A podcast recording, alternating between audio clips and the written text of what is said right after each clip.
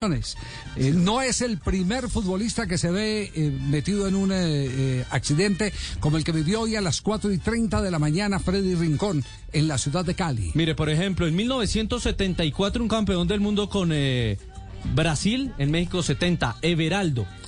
Se le habían regalado la marca Dodge, un automóvil, regresaba hacia Porto Alegre, donde residía, y se estrelló contra un camión, incluso perdiendo la vida. Él, su esposa, su hermana y una hija. Geraldo, que era, que era político, creo que era, era diputado o concejal, algo así eh, en ese momento. Estaba el lateral izquierdo de Brasil. Estaban en, el tema de la política.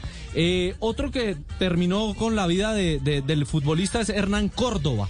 Este es el hermano de Giovanni, y en las carreteras del Huila, cuando jugaba para ese equipo en el año 2009, se estrelló contra un bus escalera y también perdió la vida. Bueno, pero hay otros que se han salvado de las garras de la muerte, como Jairo eh, Castillo, por ejemplo. Sí, de acuerdo. Pero uno que perdió la vida a nivel internacional y no fue hace mucho en el 2019 fue José Antonio La Perla Reyes, en Sevilla. Jugaba en el Extremadura o en esa región de España y su carro, su Mercedes, se, se estrelló y, en llamas quedó el automóvil perdiendo la vida. Unos que no, no, no, no han, pues todavía pueden contar el cuento es Darío Silva.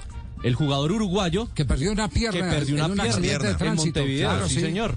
Y otro es el Ferrari de, en el año 2015 de, mm, del chileno Arturo Vidal en plena Copa América. Sí, también tuvo un accidente muy fuerte y que no le pasó gran cosa al jugador. Edmundo también, ¿se acuerdan? Edmundo también tuvo un grave accidente que casi le pone eh, en silla de ruedas y terminó también viviendo para contar la historia. Hoy en día vive una vida absolutamente perfecta.